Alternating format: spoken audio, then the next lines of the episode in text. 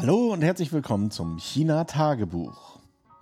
Es ist Donnerstag früh, ich sitze im Büro allein und meine Kollegen äh, sind schon auf dem Weg hierher. Ich weiß gar nicht genau, wie spät es ist, aber ich denke mal noch vor neun, ja genau. Es ist kurz nach acht.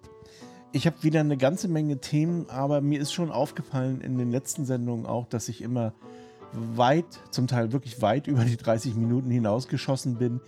Das will ich eigentlich nicht. Eigentlich war mal mein Ziel, hier maximal 20 Minuten irgendwie abzudecken. Deswegen lege ich auch gleich los und mache gar nicht viel Theater. Ich hatte in meiner Sammlung an Themen, die sich die Woche über so angesammelt haben, auch ein paar negative Sachen. Ich fand die letzte Sendung schon negativ genug, deswegen bleibe ich dieses Mal bei möglichst positiven Themen. Und mal sehen, vielleicht gelingt mir das auch in Zukunft, so negativen Scheiß irgendwie draußen zu lassen, weil die Welt ist eh schon schwierig genug, sagen wir es mal. Also bemühe auch ich mich ein bisschen positive Sachen zu verbreiten. Und bei positiven Sachen mal gleich nochmal ein Hinweis. Wer sich für Musik interessiert, sollte mir auf Mastodon folgen. Dort berichte ich regelmäßig über asiatische spezielle Musik, zum Teil mit einem gewissen WTF-Moment. Eine Sache, die jetzt ja doch irgendwie negativ ist, mit der muss ich doch mal anfangen, weil das hat mich ein paar Fragen erreicht bezüglich C-Thema. Was ist mit Urlaub und Quarantäne und die, die, die, die, die, die. All diese Sachen. Also, man kann sich hier im Land weitgehend frei bewegen, außer irgendeine Gegend wird zu einem Gebiet erklärt, wo jetzt ein Ausbruch ist. Das ist jetzt gerade passiert in Hainan.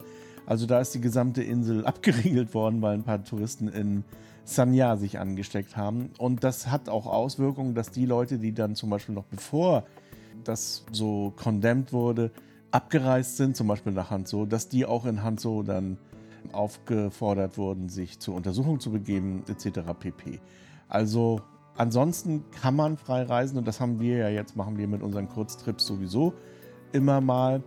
Es gibt eine Einschränkung und das ist, wenn man in ein Hotel eincheckt, sollte der letzte Test oder muss der letzte Test 48 Stunden zurück sein. Zum Testen nochmal, ich, auch ich gehe regelmäßig zum Test. Früher waren das alle 48 Stunden.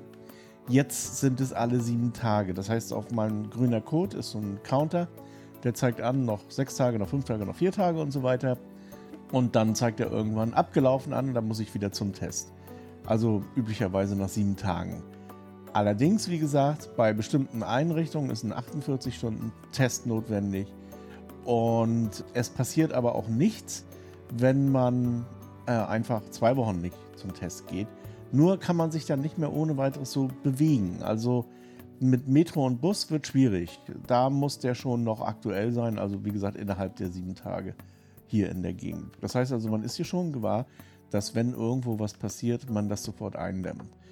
Ja, das ist eben die Zero Covid Policy und ich hatte dazu ja schon in der Vergangenheit eigentlich gesagt, wie ich das finde. Nächstes Thema. Ich hatte ja in der letzten Sendung angekündigt, dass wir ein Filmchen gemacht haben über unseren Kurztrip nach Taihu Yuan, beziehungsweise in diese Gegend dort, da um den Tianmusan Nationalpark.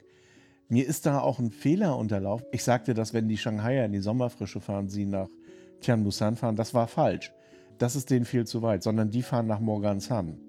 Das lässt sich auch immer gerne miteinander verwechseln, weil die beiden Gebiete liegen dicht beieinander. Aber wie gesagt, die Sommerfrische der Shanghai und Hanzhou ist eigentlich Morgansan und das ist der Ort, wo es recht üppig zugeht, wo jedes Resort auch seinen eigenen Swimmingpool oder sogar sein eigenes Schwimmbad hat. Also da, wo der Luxus einerseits ist, andererseits ist es aber auch sehr naturverbunden. Das heißt also, es ist alles irgendwie so in die Natur reingebaut. Zum Teil gibt es auch Baumhäuser dort und so. Ich war vor vielen Jahren mal dort bei einem amerikanischen Shanghaier, Shanghaier Amerikaner, wie auch immer. Jedenfalls war das ein Amerikaner, der in Shanghai lebte, aber echt schon lange, zu jener Zeit, also vor zehn Jahren oder länger. Und der hatte dort ein Resort aufgebaut. Und zwar wirklich so mit viel Holz und Lehm und so etwas, ja, war so nachhaltig irgendwie inspiriert. Und das nannte sich Naked Retreat. Und dieses Naked Retreat, das boomte dann plötzlich. Und naja, wie das so ist, das Ganze wurde immer weiter ausgebaut, wurde immer größer, wurde immer ausgetüftelter, war dann irgendwann am Ende auch nicht mehr so nachhaltig. ich glaube, der Amerikaner, der das mal angefangen hatte, wurde dann auch irgendwie rausgekickt aus der Firma. Und das wurde von einem Konsortium übernommen. Die habe ich dann mal gesehen auf einer Messe in Beijing. Ich glaube, es hatte Köln-Messe damals veranstaltet. Da hatte Naked Retreat dann auch irgendwie Vorträge gehalten. Jedenfalls ist das ganze Ding regelrecht explodiert. Und mittlerweile ist es eines der bekanntesten Luxusresorts dort in Morgansan. Und es ist tatsächlich schön. Also kann man nicht anders sagen. Es ist sauteuer und es ist besonders beliebt bei so Schauspielern und VIPs überhaupt so ganz allgemein. Also das ist so ein bisschen Beverly Hills der Shanghaier. Ja, wie gesagt, ich kenne das noch aus den Anfängen und da war das ganz anders. Da war das abends so mit Stockbrot und wir fassen uns alle an die Hände und was weiß ich. So war schon mehr so ein Naked Retreat. Nun ja, so viel zu Morganzahn. Morganzahn ist trotzdem, auch wenn ich immer so ein bisschen, das klingt wahrscheinlich immer abwertend, wenn ich über Morganzahn rede. An sich ist die Gegend schon schön. ich kann das wirklich empfehlen, da hinzufahren. Gerade wenn man in Shanghai oder in Hangzhou ist, dann ist das eigentlich ein kurzer Trip und dann hat man, fängt das eigentlich schon in Dechen an. Also man braucht da echt nicht weit fahren. Ein paar Minuten nur, zehn Minuten, was weiß ich. Irgendwie sowas mit dem CRH. Und dann wird man am Bahnhof abgeholt von seinem Resort und kann dann da ein paar Tage wirklich entspannen. Ja, wie gesagt, wir haben damals ähm, mit der Academy dort auch unsere Schulungen und Workshops gemacht und so Sachen. Und das kommt gerade bei den Westlern immer sehr gut an. ja. Aber wie gesagt, ich bin mehr so für das rustikale BB in den Bergen, wo gelegentlich auch mal die Dusche kalt ist oder zu heiß ist oder wie auch immer. Also, wo es nicht so ganz perfekt zugeht. Und das findet man tatsächlich eben einen Nationalpark weiter. Also in Tianmusan, beziehungsweise da, wo wir waren, das war so am südlichen Ende des Tianmusans. Ich habe das Video jetzt veröffentlicht, beziehungsweise Tian Tian hat das Video veröffentlicht. Und da hatte mich dann auch jemand gefragt, wo das dann eigentlich ist. Und dann habe ich zwei Koordinaten dorthin gegeben. Also da kann man genau sehen, wo man das auf der Karte findet, wo die Quelle ist. Und dann sieht man auch im Prinzip, wenn man die Karte ein bisschen vergrößert, rechts Morgansan, links Tianmusan. Also das mal zur Einordnung. Übrigens noch ein bisschen weiter, also wenn man hinter Tianmusan, also nach Westen geht, dann kommt man zu dem Zhejiang Grand Canyon. Da waren wir mal im Winter und das war wirklich schön dort. Also Winter heißt auch wenig Touristen oder eigentlich gar keine. Und das war eine, eine tolle Gegend. Und das ist auch wieder schon ein paar Jahre her. Diese Gegend hat mich damals inspiriert, diese Sirche Yuan, also diesen Vier-Seitenhof in meinem Roman oder in meinem Krimi Nie und der Schatz, auch dort irgendwie zu verorten, weil da gab es tatsächlich einen Ort oder eine Gegend, die wie Faust aufs Auge passte. Und da habe ich mir gedacht, okay, hier findet das statt. Aber das nur am Rande. Also mein Buch könnte ich auch mal wieder verlinken. Schon lange nicht mehr gemacht. Apropos Buch, das wäre jetzt das dritte Thema ich wollte schon längst den zweiten Teil herausgegeben haben, aber mich hat Arbeit und andere Sachen immer ein bisschen davon abgehalten und zum Teil, also das ist ja immer so eine Sache, die da zusammenkommen muss. Also einerseits muss man dafür Zeit haben, andererseits muss man Lust haben. Und wenn man Lust und Zeit hat, dann fehlt immer noch die Inspiration und die die kommt nicht immer so irgendwie vorbeigeflogen. Also dieses Sitzen vor dem weißen Blatt, beziehungsweise in meinem Fall, ich bin jetzt so bei der Überarbeitung des Ganzen. Ah, das ist auch nicht so, das ist keine Arbeit, die wirklich Spaß macht, so diesen ganzen Roman nochmal durchzugehen und wieder durchzugehen und wieder durchzugehen. Und das Schlimmste daran ist, man findet immer wieder irgendwelche Sachen, also man kann das wahrscheinlich hundertmal durchlesen und findet immer wieder irgendwelche Formulierungen, die man früher mal gut fand, jetzt mittlerweile kacke findet und dann neu macht. Ja, so in diesem Stadium befinde ich mich, aber das Versprechen kann ich schon mal abgeben, das wird auf jeden Fall dieses Jahr noch rauskommen. Also dieses Jahr wird es das noch in gedruckter Form geben und das Hörbuch dann ein bisschen später. Das hängt natürlich auch von dem Hörbuchsprecher ab, wann der Zeit hat dafür. Das ist nicht so einfach. Die Hörbuchsprecher haben im Augenblick, habe ich den Eindruck, ganz gut zu tun. Also, und ich werde auch bei dem gleichen bleiben. Also, das hat mir ja letztes Mal schon ziemlich gut gefallen. Aber man muss ja nicht immer Hörbücher hören geht ja auch mal was zu lesen. Der zweite Teil, Lee und die Musik, dieses Jahr definitiv noch rauskommen. Wann genau, weiß ich noch nicht. Hängt, wie gesagt, nicht alles nur von mir ab, obwohl im Augenblick schon, sondern auch von der Lektorin und von so anderen Geschichten. Aber ja, passiert bald.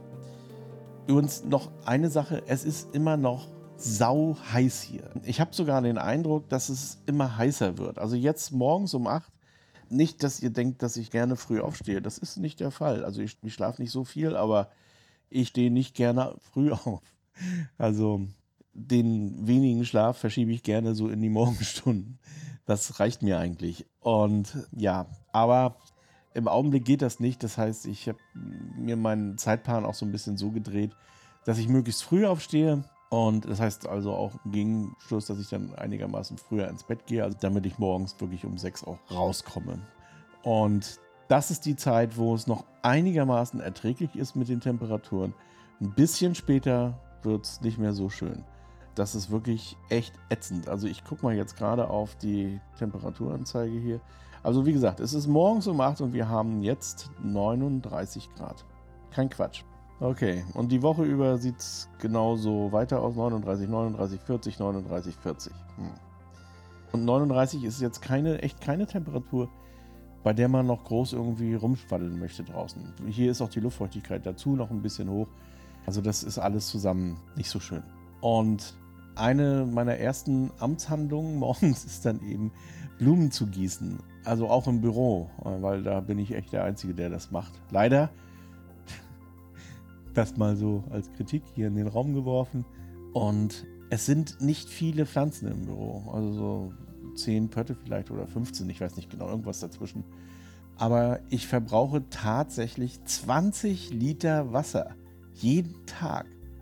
Also das ist schon enorm. Und ich habe auch den, diese Terrasse, wo die Blumen sind, also so, eine Blumenbank eigentlich, naja, schwer zu erklären. Jedenfalls da, wo die Blumen stehen, abgedeckt mit irgendwelchen Tüchern und so, damit die Sonne da nicht so drauf prasselt.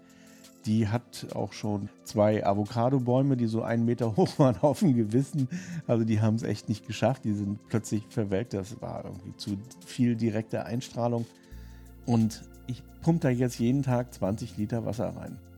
Ich habe hier eine automatische Bewässerungsanlage, aber die funktioniert natürlich auch nur, wenn regelmäßig Wasser nachkommt. Also man müsste dann einen Wasserschlauch da anschließen und so. Das kann ich natürlich unmöglich im Büro machen. Mal abgesehen davon, wenn das mal auseinanderfliegt, dann freuen sich die Leute hier in der Umgebung. Jedenfalls muss da tatsächlich jemand ran. Und wenn ich jetzt tatsächlich so, wenn ich hier im Urlaub nicht im Büro bin, dann macht das keiner. Irgendwie bekomme ich die Leute nicht motiviert, die Blumen zu gießen. Die denken auch nicht daran. Da für meine Kolleginnen sind Kaktusse oder Kakteen ist wohl der richtige Plural, die richtige Pflanzenart.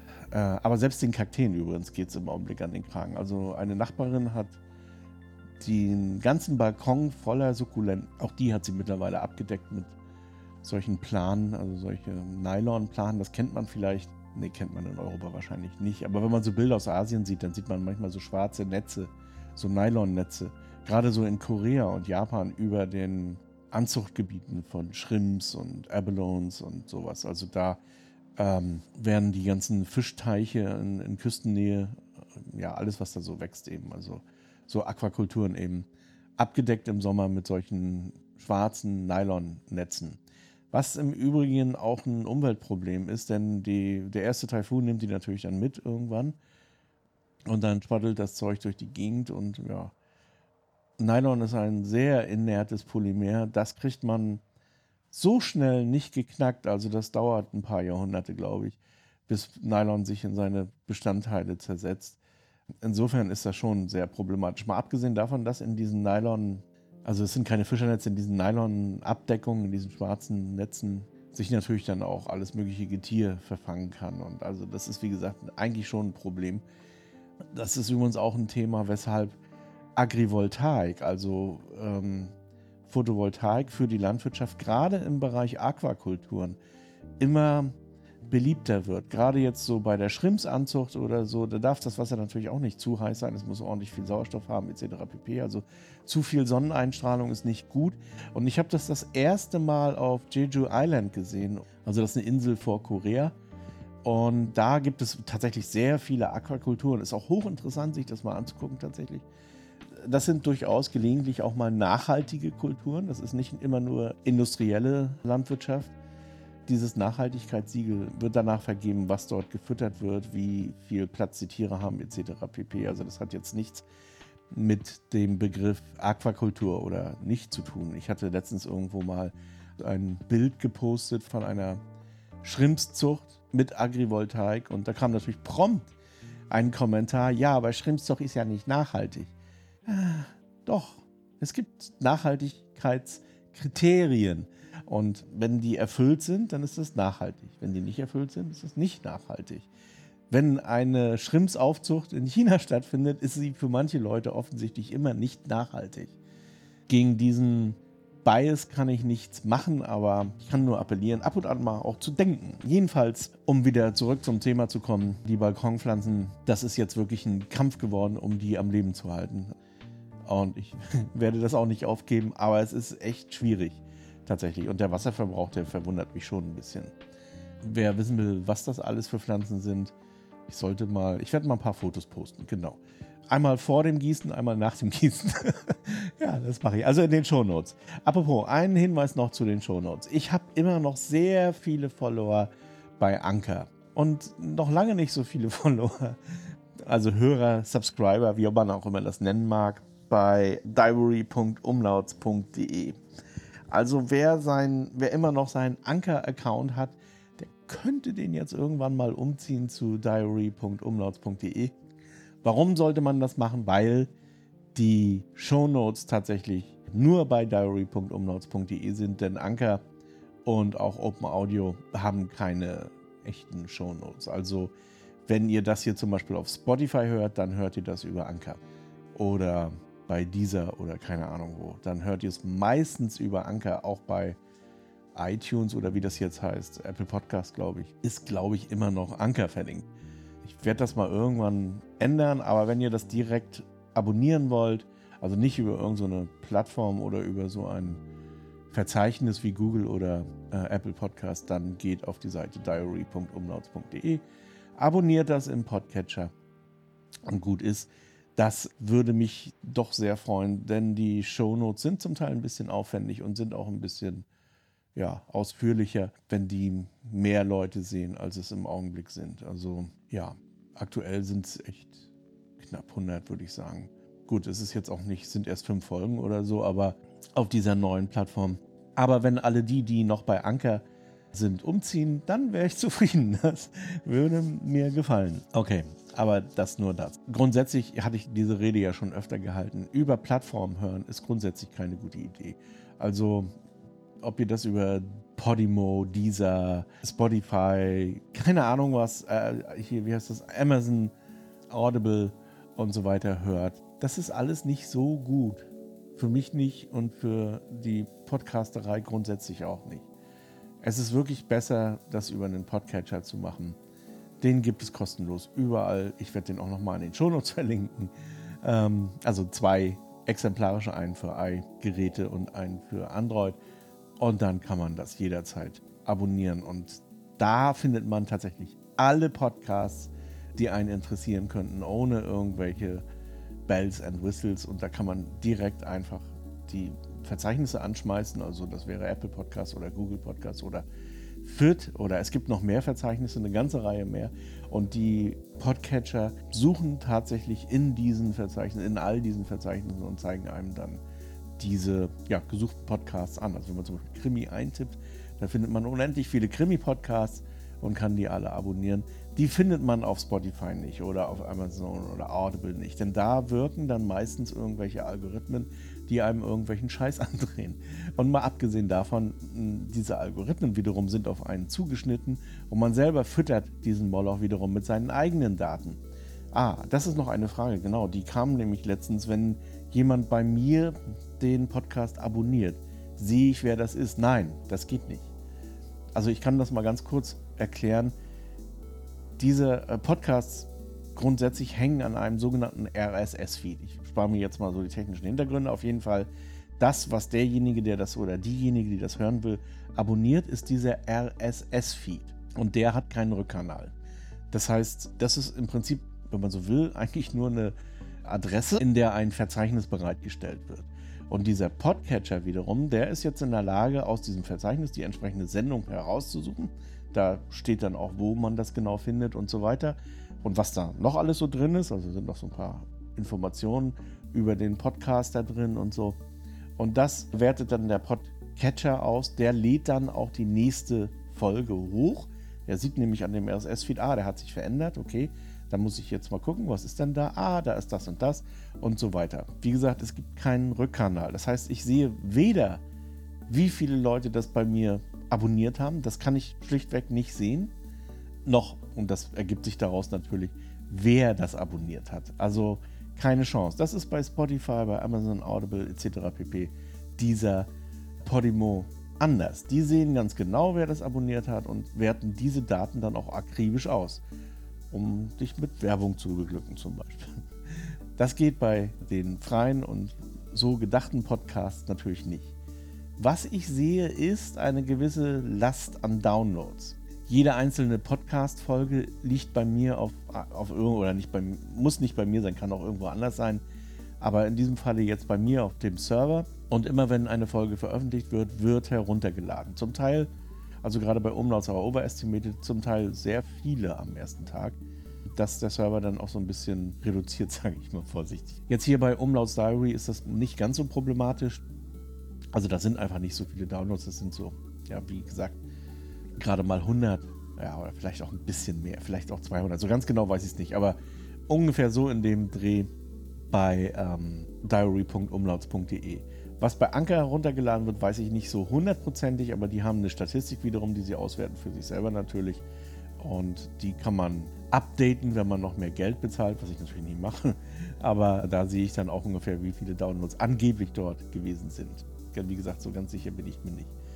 Wenn man so will, ist eigentlich so ein Podcatcher nichts anderes als ein Feedreader. Wer das noch kennt, früher gab es ja so News und Nachrichten und etc., die man in einem Feed abonnieren konnte, in einem Feedreader abonnieren konnte und dann hatte man sich sozusagen seine eigene Zeitung zurechtgebaut. Das ganze Prinzip funktionierte natürlich hervorragend und man hatte da auch relativ war algorithmenfrei. Das heißt also, man konnte sich seine eigene Zeitung anhand der Quellen zusammenbauen. Bei mir zum Beispiel, ich hatte relativ viele Quellen zu erneuerbaren Energien, weil jede Website stellt eigentlich einen RSS-Feed zur Verfügung. Und diese ganzen Sachen habe ich dann mir aggregiert in einem Feedreader und konnte dann jeden Morgen mir so die neuesten Nachrichten angucken zu diesem Thema. Natürlich ist sowas den News-Anbietern, also was weiß ich, Spiegel Online, Bild Online und so weiter und so fort, ein extremes Dorn im Auge. Denn das ist ja deren Geschäftsmodell. Und so sind sie dann mit diversen Sachen dagegen vorgegangen und haben dann solche Sachen wie Leistungsschutzrecht und was weiß ich alles sich ausgedacht. Also Schutzgelderpressung für News und die ganze Feedreader-Geschichte ist dann irgendwann gestorben, weil die News-Konzerne das natürlich nicht dulden konnten, dass jeder sich seine eigene Zeitung baut. Das wird auch irgendwann mit den Podcasts passieren, dass irgendwann die Plattformen sagen, wir wollen keine freien Podcasts mehr haben. Wir wollen das alles unter unserer Kontrolle haben, also Spotify oder so, damit sie ihre Werbung dort hineinkneten können, damit sie ihre Algorithmen über die Leute ausrollen können und so weiter. Die einzige Möglichkeit, das ein bisschen zu verzögern, ist einfach eben, deshalb mein Sermon, abonniert das im Podcatcher und nicht auf den Plattformen, solange es noch geht. Okay, ich bin schon wieder ein bisschen zeitlich über das Ziel hinausgeschossen. Ich werde nachher wieder ein bisschen schneiden müssen. Letztes Thema, fünf Logos, fünf Tage. Ich habe für diesen Podcast mir überlegt, ich könnte mal, äh, weil ich ja wie gesagt, ich möchte die Leute auf äh, so rüberziehen zu diary.umlautz.de, habe ich äh, fünf Logos gemacht und die dann so nach und nach veröffentlicht. Wer mir in den sozialen Medien folgt, der hat die schon gesehen. Und da kamen natürlich auch so ein paar Fragen. Ich habe auch gemerkt, so das Echo war relativ gut zu diesen Sachen. Was ist denn das? Hast du das selbst gezeichnet oder so? Also, das sind alte Werbegrafiken. Und zwar Werbegrafiken aus Shanghai überwiegend, aus den 20er, 30er Jahren die ich dann bearbeitet habe. Zum Teil stark bearbeitet. Also habe Sachen weggenommen, die da, also zum Beispiel die Werbesprüche rausgenommen und äh, auch die Produkte rausgenommen. Also das waren überwiegend Zigaretten, glaube ich. Und dann auch ein bisschen Rekonstruktion gemacht. Also teilweise waren die Vorlagen, also die äh, Bildvorlagen so schlecht, da waren dann auch Wasserränder zu sehen und so weiter. Die habe ich dann ein bisschen repariert. Dann habe ich die Hintergründe vergrößert, also aufgeblasen sozusagen, so dass man dann noch die Texte unterbringen kann. Wie gesagt, zum Teil stark verändert auch. Also es sind Grafiken, die existieren, die ich dann geändert habe und dann meine eigenen Sachen dazu addiert habe. Also zum Teil noch so die Skyline von Shanghai, ja, assembliert habe. Und da kam natürlich prompt die Frage, ist denn das erlaubt? ja, tatsächlich, das ist erlaubt. Ich muss dazu sagen, ich habe da auch immer so ein bisschen Ehrfurcht, so vor den Leuten, die diese Werbung mal irgendwann gemacht haben, vor ja, vielen Jahren. Aber das ist nichts Ehrenrühriges, sondern an sich etwas ganz Normales. Diese Art des Remixens ist nämlich in der Gestaltung, gerade in der Werbegestaltung oder in der ja, Kunstgestaltung, aber auch in der Kunst selber absolut üblich. Es hat immer Kontroversen darum gegeben. Also eines der bekanntesten Beispiele aus den 60er, 70er Jahren ist ja Andy Warhol, der dann eben zum Beispiel Suppendosen oder irgendwas, also die Werbung dieser Suppendosen verwendet hat für seine eigene Kunst. Also dieses Remixing ist, also aus dem Profanen dann das Nicht-Profane zu schaffen. Dieses Remixing ist, wie gesagt, nichts, nicht so wahnsinnig Neues, aber auch vor Andy Warhol hat es das natürlich gegeben. Und äh, also selbst bei den alten Meistern findet man das immer wieder, wo das bewusst und auch so gemacht wurde, dass man das erkennt zum Teil. Zum Teil auch nicht, natürlich. Eins der besten Beispiele oder am, ich denke mal in Deutschland am bekanntesten ist äh, Thomas Ruf, der das auch so ein bisschen zu seinem Dövre erklärt hat irgendwie. Also er nimmt ja zum Beispiel Fotos, die er irgendwo im Internet findet und arrangiert die neu etc. Also solche Sachen, das ist, wie es so schön heißt, von der Kunstfreiheit gedeckt. Jetzt mache ich ja Kunst zwar im gewissen Sinne, indem ich ein neues Logo schaffe, aber es ist natürlich schon wieder Werbung. Also, ja, so ist zumindest der Sinn. Also, ich will ja nicht eine neue Ästhetik irgendwie ausrollen, sondern Werbung machen damit. Und selbst das ist erlaubt. Interessanterweise gibt es in der Musik da Vorbehalte gegen, obwohl die Musik natürlich auch remixed, äh, mehr oder weniger klammheimlich. Ja, gibt es da so rechtliche Probleme. Leider ist da eine Kapelle besonders negativ aufgefallen, das war Kraftwerk die sich darüber aufgeregt haben, dass mit ein paar Takten ihrer Musik eben irgendjemand anders Geld verdient.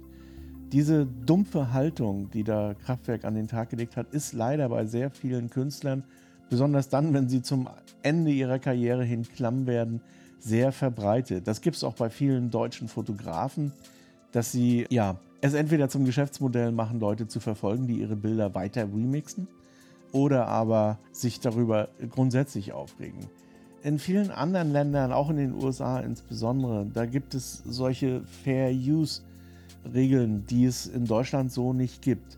Da ist es auch so, dass diese, diese Freiheit, die eigentlich in der Kunst existieren sollte, insbesondere durch die Verbände eigentlich versucht wird einzudämmen. Auch mein Verein, in dem ich bin, also ich bin bei Freelance organisiert, da ist das auch so, dass man gegen diese Art des Remixens, ich nenne das mal so, vorgeht und das ähm, nicht gut heißt. Man hört, ich bin da grundsätzlich anderer Auffassung. Aber ja, es ist ein Thema, das, in, das interessanterweise diskutiert wird, auch nachdem ich diese fünf Logos veröffentlicht oder vier Logos bisher, das fünfte kommt heute, veröffentlicht habe. Aber ja, mal ganz abgesehen davon, dass viel Kritik natürlich auch aus Mündern kommt, die grundsätzlich zu allem irgendwas sagen wollen und am liebsten zu den Sachen, von denen sie am allerwenigsten Ahnung haben. Und insbesondere dann, wenn es um China geht, dann möchten sie natürlich nochmal was dazu sagen. Ja, was soll ich dazu sagen? Meistens entlarven sich die Leute ja auf diese Weise selbst. Also, nochmal zusammengefasst, diese Art der Verwendung von Kunst, und das würde ich schon sagen, dass auch Werbung Kunst ist, es gibt ja auch so einen Spruch, wenn es lange genug abhängt, wird es sowieso Kunst irgendwann. Und es gibt auch noch einen zweiten Spruch, wenn es groß genug ausgedruckt ist, ist es Ad-Hoc-Kunst. Also Werbung aus jener Zeit zu verwerten und daraus ein neues Kunstwerk zu schaffen, ist durchaus erlaubt. Und das ist auch so meine Aufforderung. Macht es, tut es. Denn es macht einerseits Spaß und andererseits das ist etwas, was ich auch immer wieder erfahre, wenn man sich mit solchen Bildern dann befasst und dann mit, der, mit dem Skalpell da so an den Figuren rumschrappelt oder Muster aufbricht. Also da ist zum Beispiel ein Art Deco-Bild dabei, wo solche Blitz, so typische Art Deco-Blitze sind. Die waren eigentlich symmetrisch angeordnet, links und rechts, an so einer Frau, die dann in der Seitenansicht nach links guckt und sie selber auf, so einer runden Plinte steht. Äh, das Bild habe ich sehr stark verändert. Und da ist mir dann auch so ein bisschen klar geworden, wie der Künstler damals da rangegangen ist, was der eigentlich für Ideen hatte. Und das macht, das passiert relativ schnell bei solcher, gerade bei so alter Werbung, die noch sehr, ja, also sehr durchdacht war, sagen wir es mal. Das ist auch in gewisser Weise ein Lernprozess, den man dort absolvieren kann. Das heißt, wenn man solche alten Sachen remixt, dann lernt man etwas über den Künstler, den man möglicherweise überhaupt nicht kennt. Ich habe keine Ahnung, wer diese ganzen Sachen gezeichnet hat. Ja, das macht natürlich unheimlich Spaß. Und damit will ich es belassen. Ich bin nämlich schon wieder weit über die Zeit hinaus. Soweit und viel Spaß bis zum nächsten Mal. Bye bye.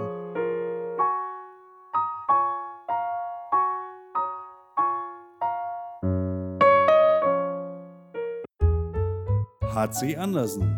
Zu reisen ist zu leben. Mit Solarenergie von Eco Worthy.